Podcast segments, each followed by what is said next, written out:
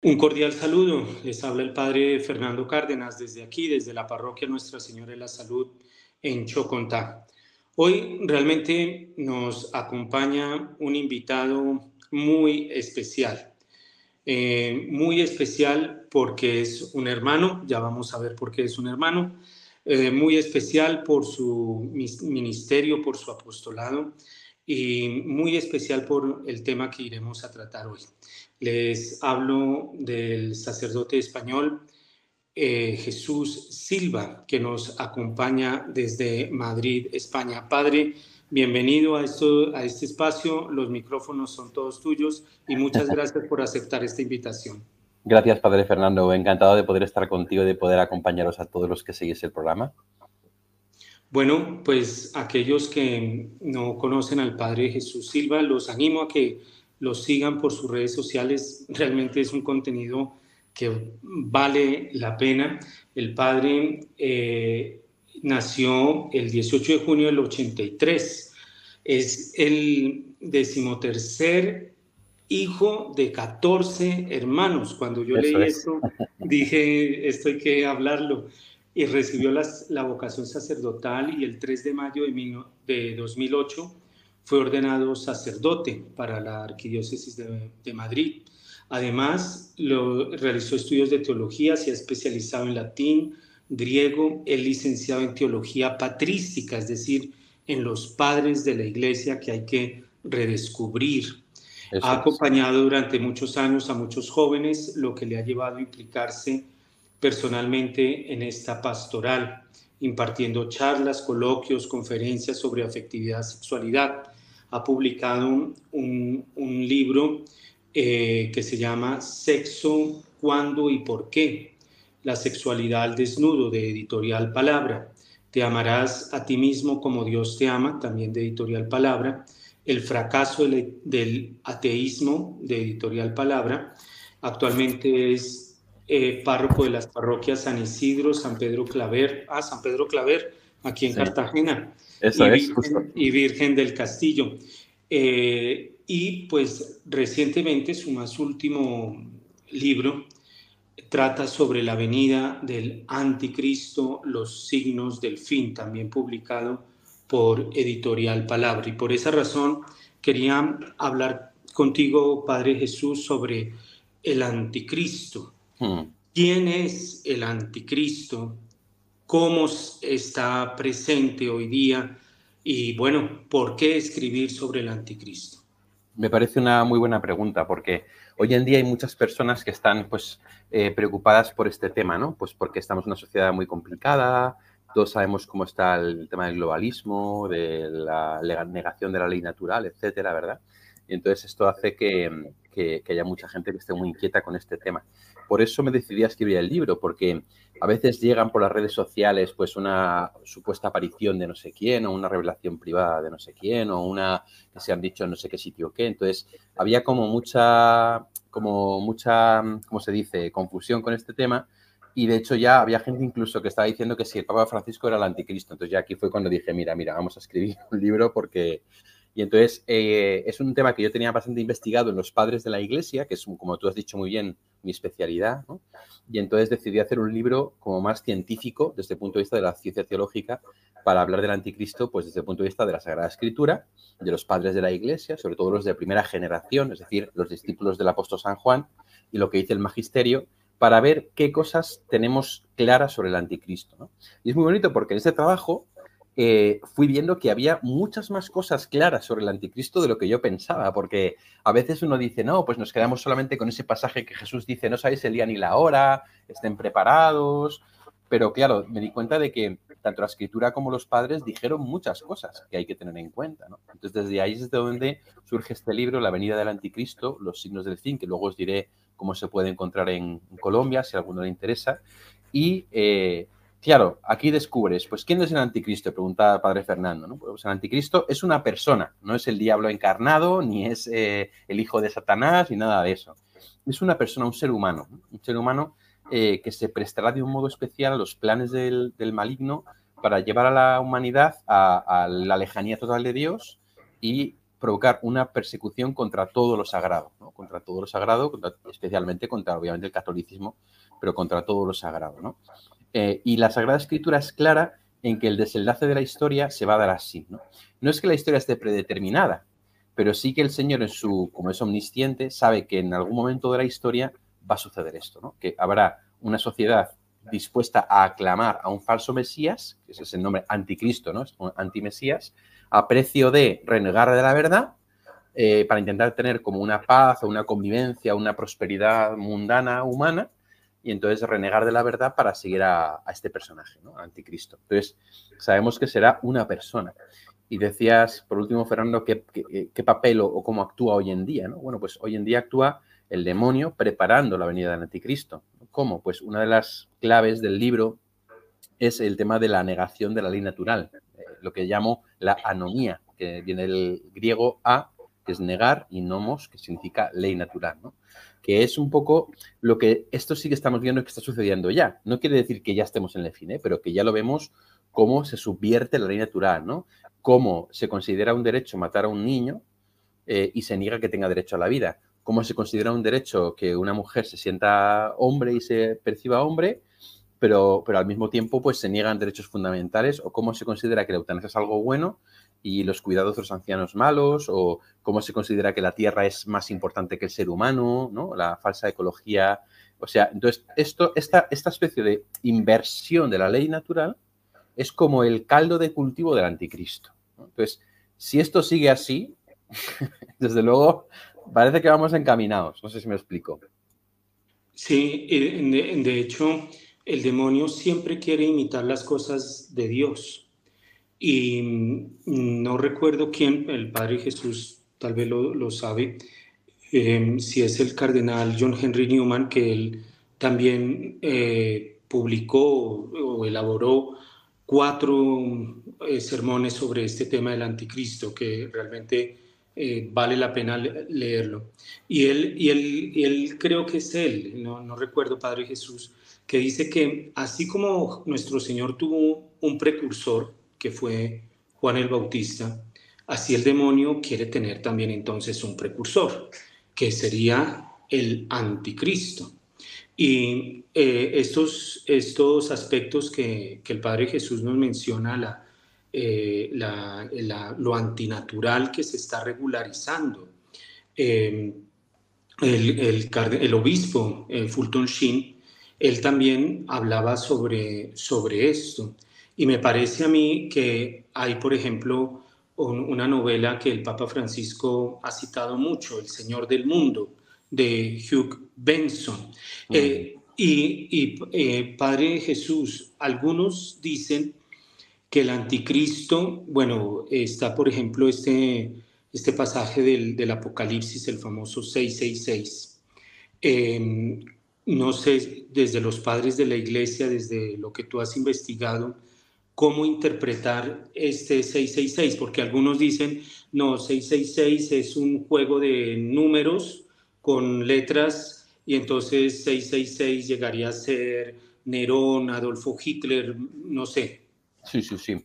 Mucho, muy interesante todo lo que comentas. Efectivamente, San John Henry Newman tiene los cuatro sermones sobre el anticristo que son muy interesantes porque son como una, especie de... Yo he basado en ellos porque él hace un estudio un poco más, eh, menos profundo sobre los padres de la iglesia, pero muchas de las cosas que yo digo las dice él, eh, obviamente en un sermón universitario, entonces es menos académico, pero es muy impresionante, ¿no? Y efectivamente eh, es un poco lo que, lo que tú comentabas, ¿no?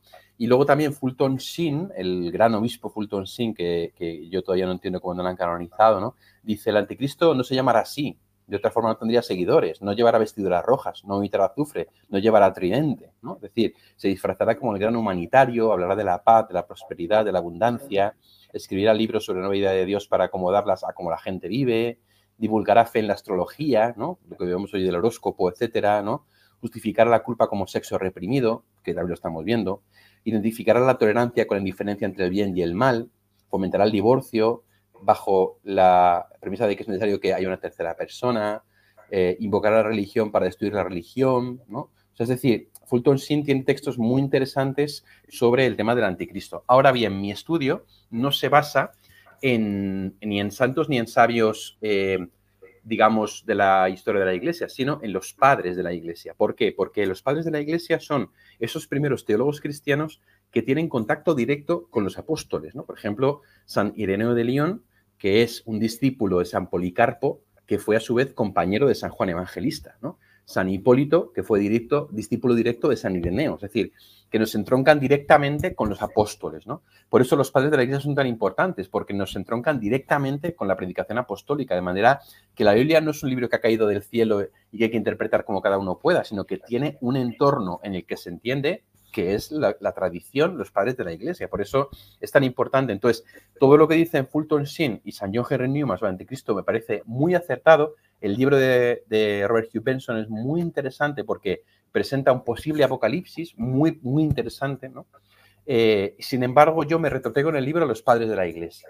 ¿Por qué? Porque es como una, em, una autoridad en la que uno se puede basar para afirmar cosas. ¿no? Porque si yo digo algo de San John Henry Newman, pues, bueno, pues es que vivió en el siglo XIX, pero, o Fulton Sheen, pues vivió en el siglo XIX, siglo XX, ¿no? Pero sin embargo, si me baso en San Eneo, San Hipólito, los padres de San Agustín, ¿no? Por descontado, San Jerónimo, estamos hablando de, gente, ¿no? Como de más peso, y ellos, por ejemplo, sí que hablan del número 666, el famoso número de la bestia, ¿no? Un texto del Apocalipsis dice que es una, el número 666, que es una, un número humano, una cifra de hombre, ¿no? Una expresión un poco rara, esto de un número de hombre, una cifra humana, ¿no? Entonces, no, esto San Ireneo explica que San Juan lo escribe así porque es un número que designa un nombre humano. Entonces, ellos utilizaban un proceso muy bonito, muy interesante, que se llama la gematría, que es que eh, para los griegos y para los hebreos y para los latinos, eh, bueno, los latinos distinto, cada letra eh, era un número. Por ejemplo, para los griegos la A era el 1, la B era el 2, ¿no? la D era el 3. Entonces, ellos decían que el nombre del anticristo sumaría 666. Entonces, San Ireneo de León recoge algunos nombres que se manejaban en su tiempo. ¿no? El primero habla, por supuesto, de Nerón, Nerón César, eh, dice que es como de algún modo, mucha gente pensaba que era él porque su nombre, Nerón César, en griego, sumaba 666, pero obviamente cuando escribe Ireneo ya ha muerto eh, Nerón y no ha sido el anticristo. Entonces, eh, dan algunos nombres como Titán, latino, o sea, romano, algunos otros, pero nadie se decanta por ninguno. San Agustín recoge esta tradición y dice, bueno, sabemos que su nombre sumará 666, pero no nos podemos decantar por, ni, por ninguno, porque si Dios hubiera querido revelar su nombre, pues habría revelado su nombre, ¿no? Entonces, de algún modo, es verdad que esto hay que tener cuidado porque puede llevar a cábalas, a pues, dar vueltas a lo que dices tú de Hitler, de no sé qué, ¿no? Incluso hay gente que ha sacado el 666 del Papa Francisco, pobre hombre que por todos los lados, ¿no? Entonces, bueno, pues es una cosa que habrá que tener en cuenta, pero obviamente no será lo único, ¿no? Es decir, hablamos de un hombre que será aclamado popularmente, que irá contra la religión, que propondrá la negación de la ley natural, que reconstruirá el templo de Jerusalén, que será aclamado como Mesías por los judíos y que su nombre sumará 666. O sea, es un conjunto de cosas que hay que tener en cuenta. ¿no? En ese sentido, eh, fíjate, Fernando, eh, acabo de escribir una novela que no sé cuándo la publicaré, que se llama La Última Ciudad, se llama La Última Ciudad, y que es también un poco del rollo la, Señor del Mundo de Robert Hugh Benson, una especie como de fin de los tiempos también, ¿no? Y en el juego un poco precisamente con que al anticristo se le llama el titán, ¿no? Porque es el que ha conseguido finalmente unificar a toda la humanidad. Entonces, bueno, espero que sea un libro también que ayude. Eh, jugando un poco con esto de que titán es el suma 666, ¿no? Pero no sabemos cuál será el nombre. Lo que sí que sabemos eh, por lo que dicen los padres de la iglesia, es que efectivamente lo de 666 será como un signo de algún modo bastante claro. ¿no? Eh, esto que, mencionas, padre, es, yo creo que es fundamental tenerlo en cuenta. La importancia y el papel de los padres de la iglesia, porque pues nuestra fe no está basada solamente en la Sagrada Escritura. Nuestra fe se basa, como lo mencionaba el Padre Jesús, la Sagrada Escritura en la tradición. Eh, y pues ahí en la tradición entran los padres de la iglesia. Y cada vez que se quiere hablar de la reforma de la iglesia, es necesario volver a los padres de la iglesia, porque como muy bien enseñó el Padre Jesús mencionó, eh, pues ellos son eh, los directos sucesores de los apóstoles. San Irineo, eh, viene de San Policarpo y San Policarpo discípulo de, San Juan. es, este, es, este San Juan, él menciona que, que hay varios anticristos. Hmm. Y que el, que el anticristo, una de las señales que él menciona es que niega que Cristo sea el Hijo de Dios, es atacar la encarnación. Eso es. Eh, eh, esto los padres de la iglesia me imagino que lo han desarrollado. Sí, o sea, los padres de la iglesia, ese texto de las cartas de Juan es muy interesante, pero es verdad que San Juan él, en sus cartas parte de que las comunidades a las que escribe ya saben que va a venir un anticristo. ¿no? Entonces, eh, va a venir un anticristo, y eso Juan no lo niega, de hecho en el Apocalipsis hablará luego de la bestia, que es el, anticristo, ¿no? Pero también dice, como dice, muchos anticristos han surgido entre nosotros. Todo aquel que niega al Hijo venido en la carne, ese es el anticristo. Es decir, de algún modo, es como, eso es lo que San Ireneo de León llama los precursores del anticristo. San Ireneo de León dice, cuando Juan habla de esto, se refiere a los precursores del anticristo, personas en la historia que tendrán cierto poder o influencia para ir preparando el mundo para la venida del anticristo.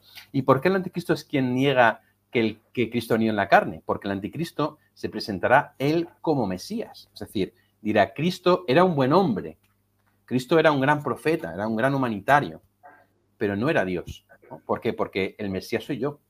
No lo dirá así, ¿no? no lo va a decir así porque entonces todo el mundo diría, hombre, ya sabemos quién eres, pero sí que será la idea de fondo, ¿no? De hecho, hay un texto que no sé si lo conoces que se llama Un breve relato del anticristo de Vladimir Soloviev, muy interesante, un autor ruso que escribe eh, Soloviev, ahora está en internet, es un texto muy breve, pero que explica con una finura impresionante cómo será seducido el anticristo y cómo al final, al, ver todo lo, lo, bueno que es, lo bien que lo hace, lo maravilloso que es, lo, cómo dice, y no podría ser yo el salvador de la humanidad que está tan perdida. Y claro, al, pensar eso de sí mismo, con buena intención, ¿no? Dice solo Viev, se encuentra con que Cristo, él, Cristo ya se ha presentado como el salvador de la humanidad. Pero claro, pero Cristo no fue salvador de la humanidad porque Cristo murió hace dos mil años. Entonces él como que se enrabieta, ¿no? Y dice, no, no, no, no puede ser Cristo, tengo que ser yo. Entonces ahí se, se, realiza lo que dice Juan, ¿no? La negación de la venida de Cristo en la carne, ¿no? Y, y, el anticristo en esta novela dice, él está muerto, no ha resucitado, no ha resucitado. ¿no? Entonces es como que ahí es donde entra el demonio en este personaje, precisamente porque es el momento en el que dice, si Cristo ha venido en la carne, él es el Mesías, pero el Mesías quiero ser yo. Yo quiero ser el Señor del mundo, ¿no? Entonces, van por ahí los tiros, ¿no? O sea, no tanto a lo mejor una persona que te venga y te diga, Jesucristo no es Dios, sino que te diga, ay, sí, Jesucristo es una gran persona. De hecho, Fulton Sin dice, hablará de Cristo, dirá que es el mayor hombre que jamás ha vivido, ¿no? Es decir, eh, ensalzar a Cristo, pero como hombre, no como Dios. O sea, como hombre, como un ser humano, como un tal, una figura desbordante, impresionante, pero no como Dios. Y de hecho, en, el Anticristo de Soloviev, al final del todo, el jefe de la Iglesia Ortodoxa le pregunta a él, ¿tú crees que Jesucristo es el Hijo de Dios? ¿no? ¿Tú crees que Jesucristo es Dios? Entonces, cuando ya le pillan y se dan cuenta de que es el anticristo porque él pues ante esa afirmación casi se pone como en trance diabólico, ¿no? Porque no puede, no puedes tolerar esa idea, ¿no? Claro, y eh, esto de la encarnación, bueno, eh, con los lentes de este gran legado de San Juan Pablo II, la teología del cuerpo, porque Juan Pablo II va a decir, desde que el Hijo de Dios se hizo hombre, es decir, la encarnación, el cuerpo humano entró por las puertas grandes de la teología. Y precisamente el demonio, eh, dice la Sagrada Escritura, por envidia del demonio entró el pecado. ¿Envidia de qué? De que el enunciado Juan Pablo II en la teología del cuerpo, de que el cuerpo humano y solamente el cuerpo humano es capaz de hacer visible lo invisible de Dios. Y me parece a mí, eh, Padre Jesús, me parece a mí que con estos fenómenos de el movimiento LGTBQP, eh, el, el transhumanismo, que es una desencarnación. Eh, el enemigo que hay que ocultar, el enemigo que hay que vencer, el enemigo que no me deja ser libre, es el cuerpo. Eso es. Y, eh, y entonces esto para manifestar y poner de presente que estas ideas, como decía el Padre Jesús, no es que se presente, y Fulton Sheen, no es que salga un hombre oliendo azufre y con chif, eh, con eh, tridente y cola y vestido de rojo, no. Eh, ya está este discurso y está siendo muy acogido y los estragos que está haciendo. este discurso ya está, por ejemplo, que Jesús no sea el Hijo de Dios, eso inclusive aquí en Hispanoamérica, Padre Jesús, algunos dicen que Jesús era un líder revolucionario y la, teología de la liberación, como el Che Guevara, como eh, ya está ese discurso. Y los padres de la iglesia, si tú me corriges, mencionan que el anticristo es el, el, el hijo de la relación de un obispo con una monja. Eso eh, aparece en el mensaje de la Salet. Es un tema muy interesante porque además yo no he querido mencionarlo en el libro porque, bueno, hago un breve resumen. La Salet es una aparición del siglo XIX en Francia, antes que la de Lourdes, donde se aparece la Virgen María a, dos personas, ¿no? Y entonces eh, a Melania y a Maximín. Entonces, este, esta aparición de la Virgen de la Salet fue aprobada por la Iglesia, pero el texto que escribió Melania nunca se reveló, nunca se dio a conocer. Entonces, con el paso de los años, Melania decide publicar por su cuenta una revista eh, lo que ella cuenta que es el contenido de la revelación. Entonces, ese texto de Melania eh, es un texto que es muy discutido porque, claro, no es el texto original, es un texto que teóricamente publicó, no está claro 100% que todo venga de ella, entonces por eso es un texto que no he querido yo tomar. Pero sí que es cierto que en ese texto, una de las cosas que dice Melania es que la Virgen le dijo que el anticristo sería hijo de una monja hebrea y de un obispo, ¿no? Entonces, ese es un tema que está un poco ahí, porque en las apariciones de la Salete, el texto original nunca se ha publicado. O sea, el texto que, Melania da por escrito a los obispos de Francia y que se supone que llega al Santo Padre, nunca se ha hecho público. Solo se hace público ese artículo que yo estaba un poco investigando para ver si se puede asegurar la autoría de Melania, y no es 100% seguro que venga de ella. Por eso tampoco lo menciono ¿no? en, el, en el libro. Ahora, ¿sería descabellado? Pues no, en absoluto. ¿Por qué? Porque, eh, fijaos, como ha dicho antes el padre Fernando, que eh, el diablo, el anticristo, imita a Cristo. ¿no? Entonces, ¿Cristo nacido de una virgen? Pues el anticristo nacido de una monja, que es una virgen. ¿no? ¿El padre de Cristo es Dios? Pues el padre del anticristo es un obispo. ¿no?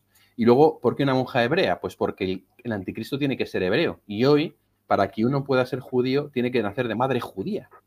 Una cosa que además Melania no tenía por qué saber en el siglo XVIII, siglo XIX. Entonces, es muy interesante porque no es que esto sea parte del depósito de la fe, no lo, dicen los padres de la iglesia, pero desde luego no es increíble que pudiera suceder. Y fíjate esto que decías, Fernando, del tema de lo de eh, lo de la carnalidad. Es que es verdad, ¿no? O sea, la carne, la carne, decía San Tertuliano, es el quicio de la salvación, porque es lo que ha elegido Dios para salvarnos, encarnándose y glorificando la carne en Cristo, en María y en nosotros al final de los tiempos, ¿no? Y el diablo tiene envidia de esa glorificación de la carne, y entonces por esa envidia entre el diablo y el mundo, como muy bien explicas, y explica San Ireneo también ampliamente, ¿no? Entonces, claro, la rebelión contra la carne hoy en día no toma forma de, despreciar el cuerpo, pero sí de despreciar su naturaleza. Por ejemplo, ser hombre, ser mujer, eh, la depreciación del sexo. Pues hacerlo con todo el mundo, a cualquier edad, no importa cómo, ¿no? La depreciación también de la vida. al final un feto eh, pues es un conjunto de células desechable. O un anciano ya no produce, pues su cuerpo es prescindible, ¿no? Entonces, en el fondo, en una época de culto al cuerpo, porque vemos pues, a la gente que va al gimnasio, que quiere tener sexo con todo el mundo, de la imagen, al mismo tiempo, ¿no? la otra cara de, esa moneda es la depreciación de la carnalidad. La depreciación de la carnalidad tal y como es, ¿no? Tal y como es. Pues en la fragilidad de un bebé no nacido, en la verdad de un hombre que es varón, una mujer que es mujer, en la verdad de un anciano que no es productivo, pero que es valioso, ¿no? Esto es lo que se niega. Entonces, muy bien explicabas, Fernando, cómo esto es un caldo de cultivo del anticristo, en el fondo, ¿no? Eh, porque es como precisamente rebelarse contra la belleza de la carnalidad y convertir en algo sórdido, porque cuando uno ve, por ejemplo, la revolución sexual, tal y como se está viviendo hoy en día, te das cuenta, y la gente que se convierte se da cuenta y te lo dice, que se ha convertido en algo sórdido, ¿no? O sea, como Juan Pablo II ensalza en las catequesis del cuerpo el sexo como casi lo más bello que puede hacer un hombre por una mujer, que es entregarse totalmente a ella, ¿no? Y darse, y es un milagro, el milagro de la vida, la complementariedad, y entonces el diablo le da la vuelta y lo convierte, pues, mujeres que no quieren tener maridos, vientres de alquiler, sexo por todas partes, sin compromiso, eh, violencia, o sea, justo lo que tú estás diciendo, es la, negación de la carne, ¿no? O sea, en el sentido de decir, la carne en el fondo es algo que, que tal y como nos viene es malo. Entonces, hay que como, como, como darle la vuelta, hay, hay que invertirlo, ¿no? O sea, esta idea es diabólica, es diabólica. Totalmente, eh, es, es, un pensamiento al revés. me imagino que has leído este libro de C.S. Lewis, Cartas del Diablo a su sobrino, buenísimo, pero exige un esfuerzo porque es que hay que leerlo al revés. Cuando habla de, del maestro se refiere al demonio, eh, entonces hay que, hay que leerlo al revés. Y de, hecho, esto tiene unas implicaciones porque no es solamente que llegue alguien a querer usurpar el papel de, nuestro Señor. Esto tiene unas implicaciones en todo nivel, porque entonces, eh, ya lo decía Juan Pablo II en, ah, cuando era el cardenal Wojtyla, en un discurso por allá en 1976 en Filadelfia, en un congreso eucarístico. Estamos en la, lucha entre Cristo y el anticristo, entre la iglesia y la antiiglesia. Y creo que valdría la pena preguntarnos si no estamos en esa lucha. Mm. Hoy día, si no estamos en esa lucha entre la iglesia y la antiiglesia, considerar al Papa Francisco como el anticristo y, salir a comulgar, mm, realmente eh, eso no, el, centro, y esto, padre, yo lo, yo lo escuché en un DVD sobre la música rock y, el demonio, y ahí hablaba un, sacerdote eh, satánico, decía, el centro del, satanismo es hacer lo que uno quiera. No es tanto ponerse tatuajes y disfrazarse de negro, es hacer lo que, lo que uno quiera.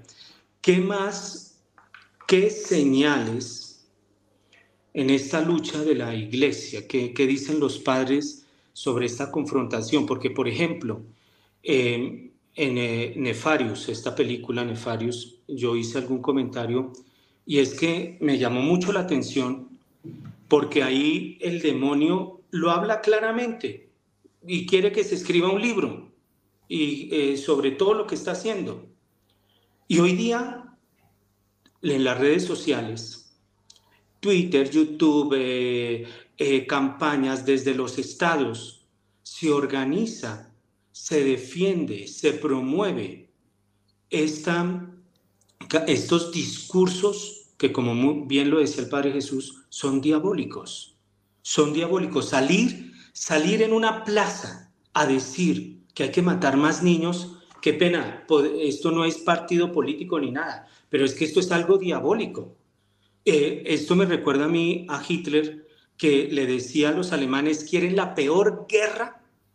Y los alemanes gritaban, sí, de hecho hay sacerdotes exorcistas que hablan de una posesión eh, comunitaria de Alemania y que permitió el... Y esto, es, esto, es, esto sería interesante, pero ¿cuál es el, que eh, como todo ese contexto del anticristo en lo que se refiere a la iglesia, en lo que se refiere a la familia, ¿Cuál, ¿Cuál es todo eso? Porque no es solamente un hombre que llega a querer ser como Cristo, no, es que esto tiene unas implicaciones muy grandes, Padre Jesús. Totalmente. De hecho, muy, como bien dices, Fernando, podríamos hablar como de dos frentes, ¿no?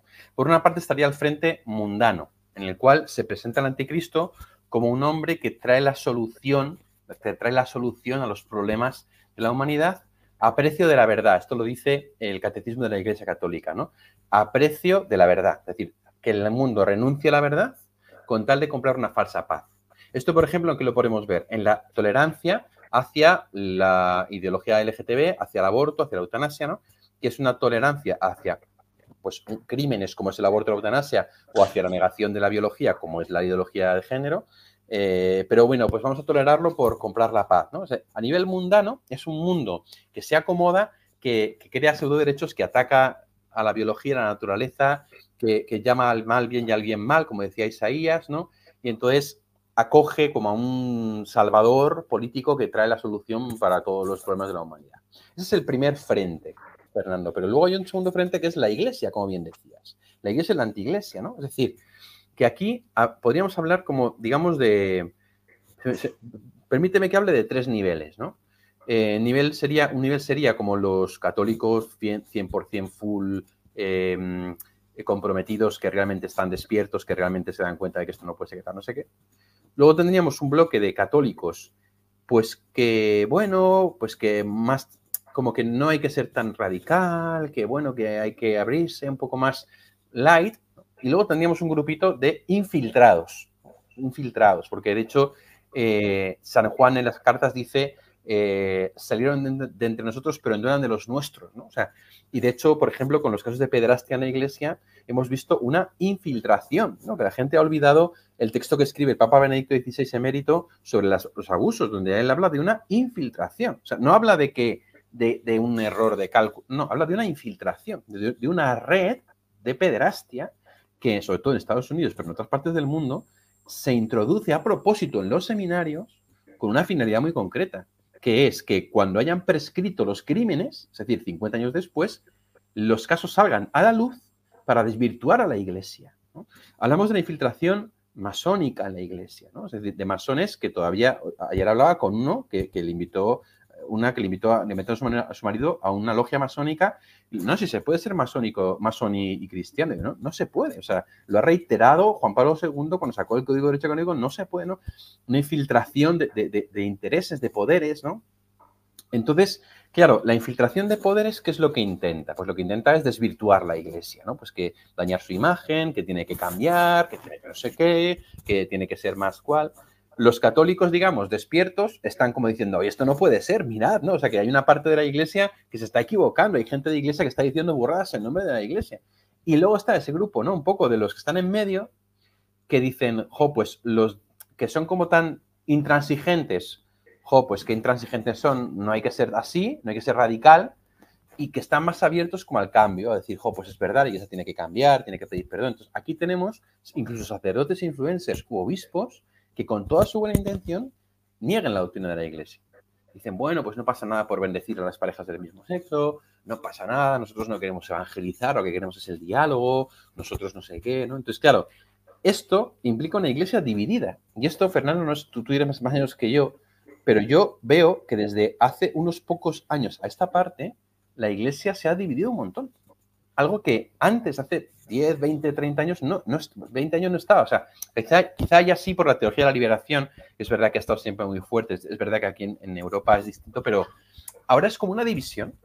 Eh, por ejemplo, el camino sinodal alemán, la Conferencia Episcopal de Luxemburgo y de, y de, Bélgica que saca un documento para bendecir parejas del mismo sexo, la eh, Conferencia Episcopal de Polonia que le manda una carta a la Conferencia Episcopal de Alemania para decirle que no, la, Congregación Pacto de la Fe saca un texto y entonces la, Alemania responde, o sea, es como una iglesia dividida, rota, ¿Qué es lo que quiere el enemigo y es un caldo de cultivo perfecto para el anticristo. ¿Por qué? Porque el anticristo, cuando llegue y traiga la aparente solución de los problemas para la humanidad, lógicamente los cristianos no le van a acoger como si fuese el Mesías, pero sí van a decir, oh, pues lo que este, este tío dice es que es lo mejor para la humanidad.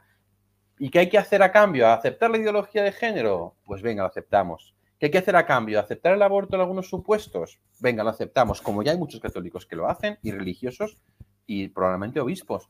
¿Qué tal? Bueno, pues lo aceptamos, ¿no? El ir cediendo en la verdad, considerándola una intransigencia, y, entonces poner, de algún modo, eh, al servicio del anticristo. Entonces, esos dos frentes, el mundo y la iglesia, ya se están definiendo, ¿no? Insisto que no quiero decir que el fin venga ya, porque podría suceder mañana que haya un cambio, que la gente se convierta, que haya una señal de la Virgen, que, el mundo cambie. Entonces, no, estoy diciendo que sea determinista, ¿eh?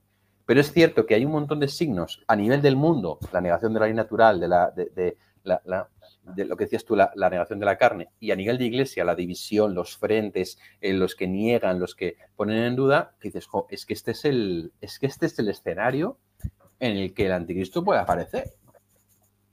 ¿Y tiene que aparecer el anticristo, Padre Jesús? Sí, es decir, el Señor en la Sagrada Escritura ha dejado muy claro, tanto en Apocalipsis como en eh, Mateo, como en la primera carta tesalonicenses y en la tradición, que tiene que aparecer un anticristo, es decir, alguien que recapitulará toda la maldad del mundo, toda la virtud diabólica, dice San Ireneo, ¿no? todo el poder del diablo, y entonces eh, será como quien encauce de algún modo la, última rebelión de la humanidad contra Dios. ¿no?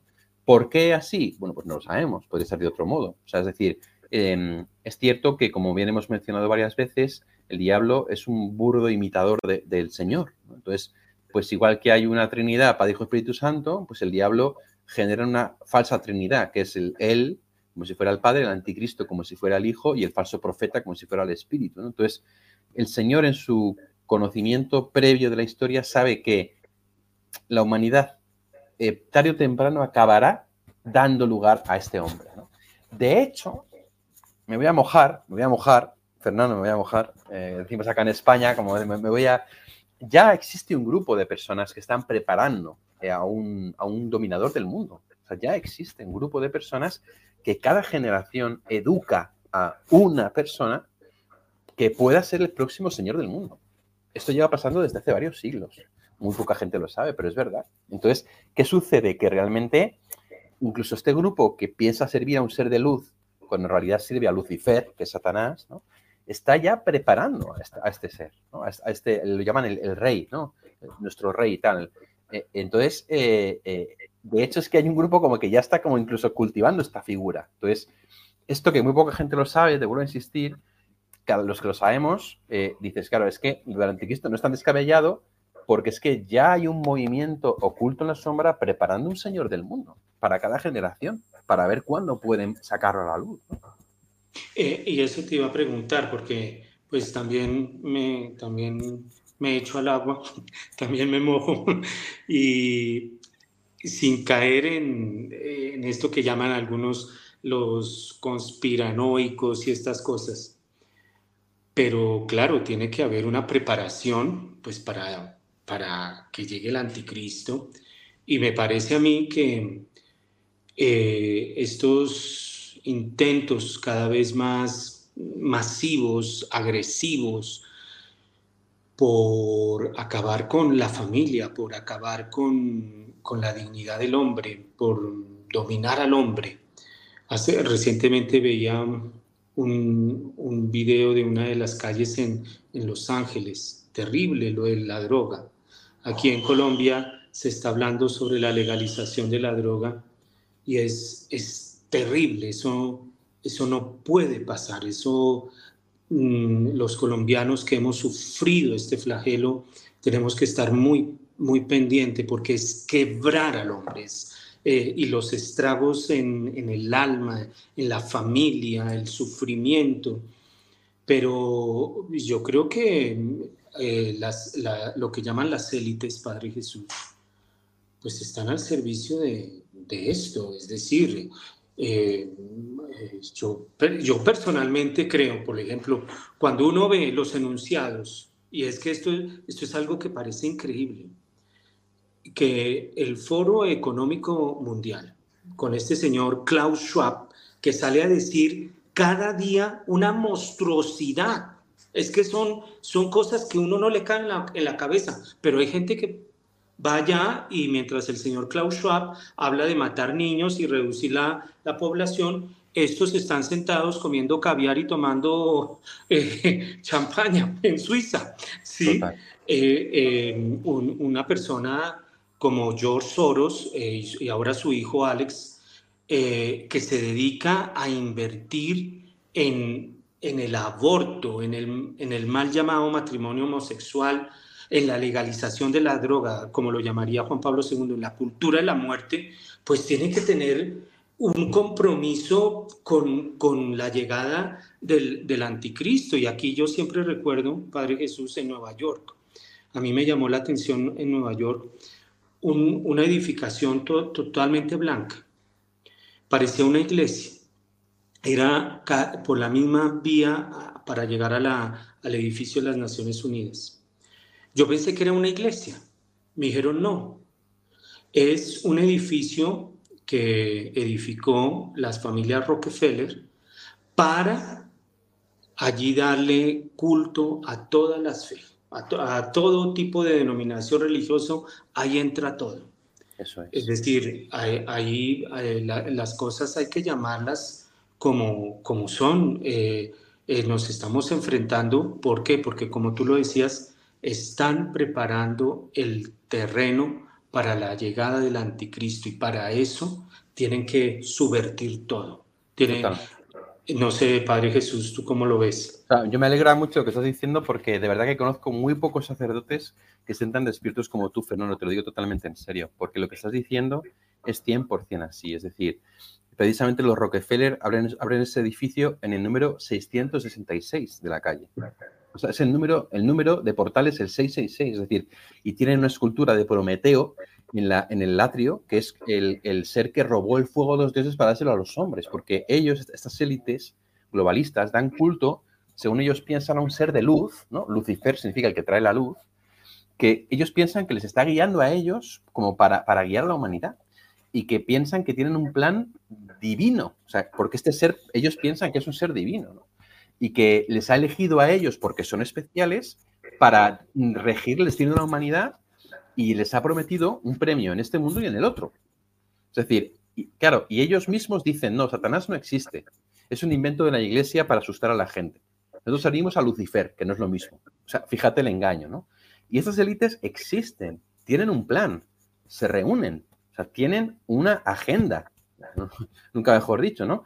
Y efectivamente lo vemos en gente como Schwab, en gente como, como Soros, como Bill Gates, que esos son los que vemos, porque luego están los, los que no vemos, ¿no? Es decir, que, se esconde detrás de, que esos son los que realmente mandan e importan los Rockefeller, los Rothschild, o sea, son los nombres que conocemos, pero luego están los que no conocemos. Y esta gente existe, no es conspiración. Hay un libro, quizá lo conoces, de Juan Claudio Sanauja, Poder Global y Religión Universal, no sé si lo conoces, muy interesante porque él es de allá, de, Hispanoamérica, y él estuvo en las Naciones Unidas un montón de tiempo como anuncio de la Santa Sede. Y al salir, escribe un libro que se llama Poder Mundial y Religión Universal, que es un libro que es muy difícil de encontrar porque esta gente sabe también hacer desaparecer las cosas. Y es un libro en el que cuenta exactamente lo que estamos diciendo, cómo el Foro Económico Mundial, cómo las Naciones Unidas, como la trilateral, como el Consejo de Relaciones Extranjeras de Estados Unidos, como el Club Bill del Berto, son todo eh, eh, engranajes de una máquina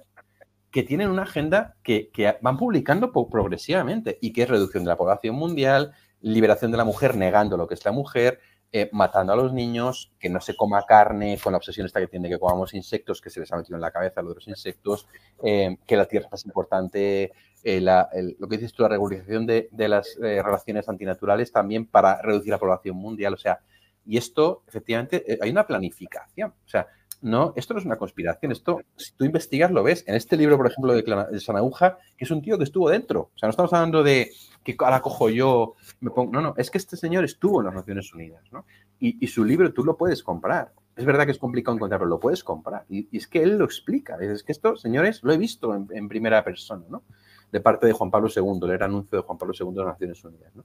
Claro, entonces todo lo que tú dices es que es verdad. Y me alegra que estés despierto porque hay mucha gente que no se da cuenta de que el enemigo es astuto. Entonces, esto no es como, venga, no, no, aquí hay un plan, ¿sabes? Hay un plan en el que, en que hay una, un grupo de gente que, cree servir a un ser superior y que, y que pretende destruir la humanidad. Ellos piensan liberarla, en realidad es destruirla. ¿no? Y esta es la lucha entre el bien y el mal. Y esto sería propiamente lo que llamaba eh, León XIII la sinagoga de Satanás. No sé si lo has oído alguna vez, ¿no? León XIII saca un documento contra la masonería, que es otra de las piezas de este engranaje, y la llama la sinagoga de Satanás, de algún modo, eh, como igual que la sinagoga, que el Sanedrín, ¿no? Pues que condena a Cristo, pues ahora el Satanás tiene su propio Sanedrín, su propia sinagoga, que está como otra vez conspirando contra el cuerpo de Cristo, que es la iglesia. Entonces, claro, ahí está un poco esta batalla y es real, está pasando. Y, y el cuerpo de Cristo, la Eucaristía. Eh, realmente lo que está ocurriendo eh, con la Eucaristía y con algunos hermanos sacerdotes, la manera como están celebrando, eh, duele, duele mucho y hay que orar mucho. hay un libro también de C.S. Lewis que se llama El Gran Divorcio, que es un paseo de las, de las almas condenadas al cielo. Y en el infierno hay un pastor que tiene un grupo bíblico y en el infierno estudia la Biblia, pero estudia la Biblia es no siguiendo esto que estamos hablando con el Padre Jesús, el magisterio y la tradición, no, sino que estudia la Biblia y dice que sí, que hoy diría, ¿no? Hoy día bendecir parejas homosexuales, eso no es pecado, eso nada es pecado, hay que entenderlo, si Dios es amor y no condena a nadie.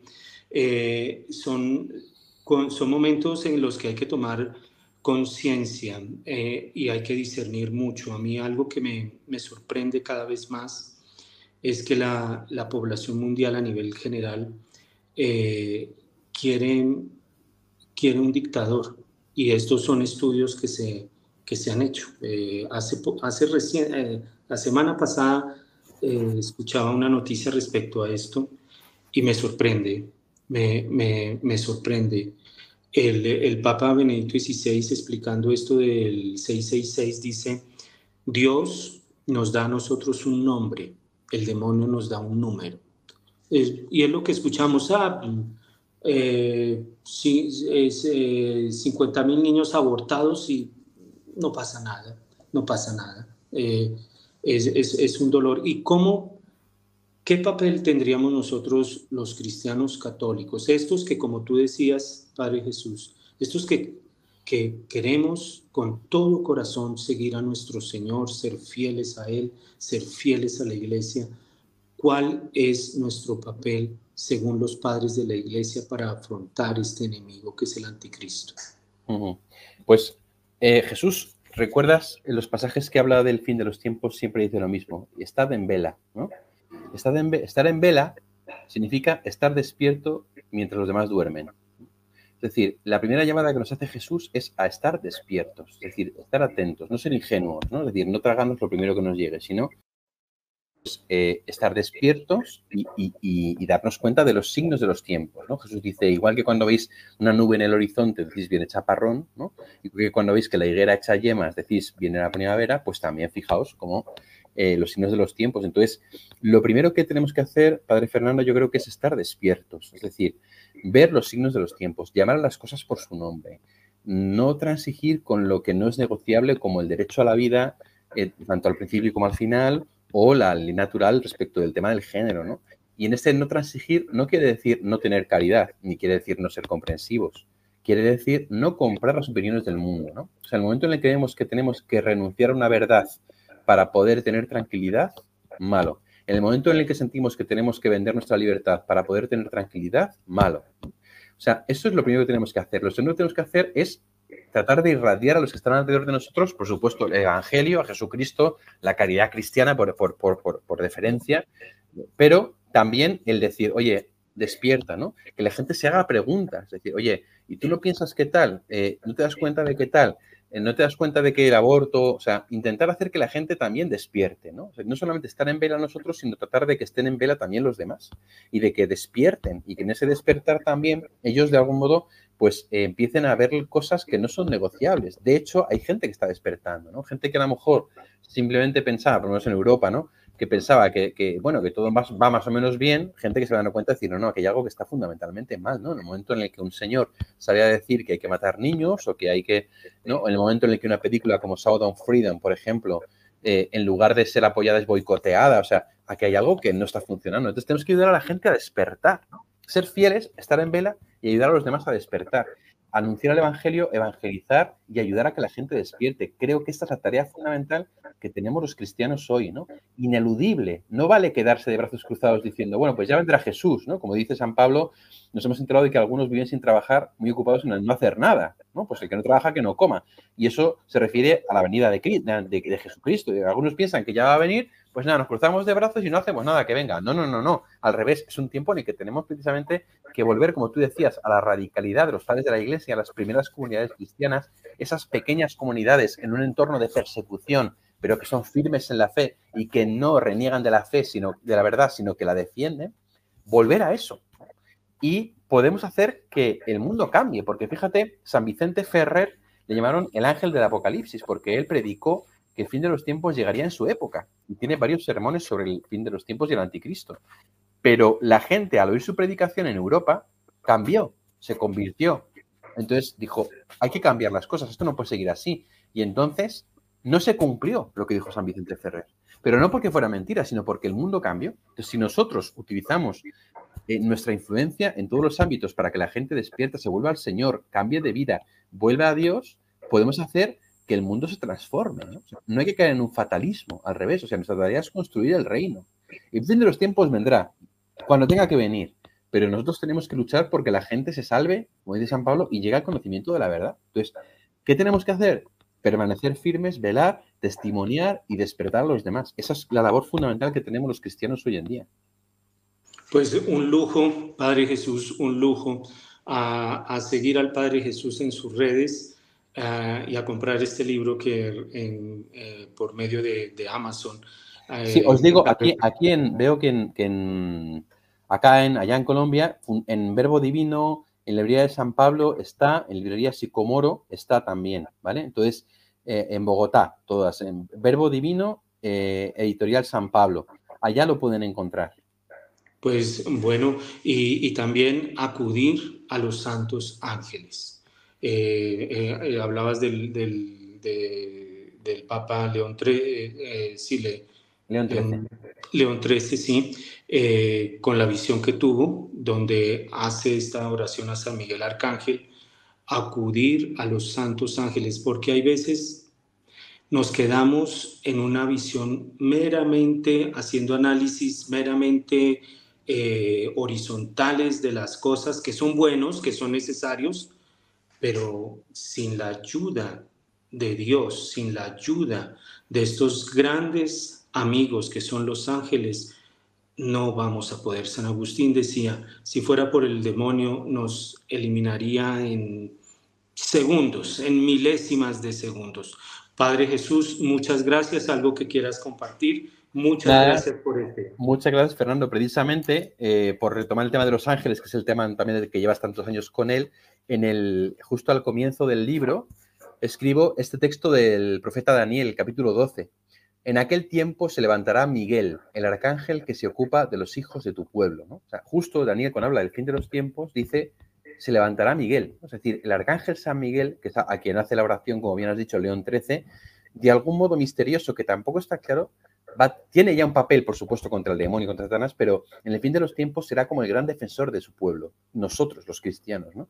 Y efectivamente creo que debemos encomendarnos a San Miguel Arcángel. Yo en la parroquia rezo la oración de León XIII todos los días después de misa, porque, porque necesitamos la protección del Arcángel San Miguel y de los ángeles custodios. O sea que, vamos, lo que has dicho tú, a full, ese mundo espiritual está presente y tenemos que tirar de ellos porque ellos tiran de nosotros.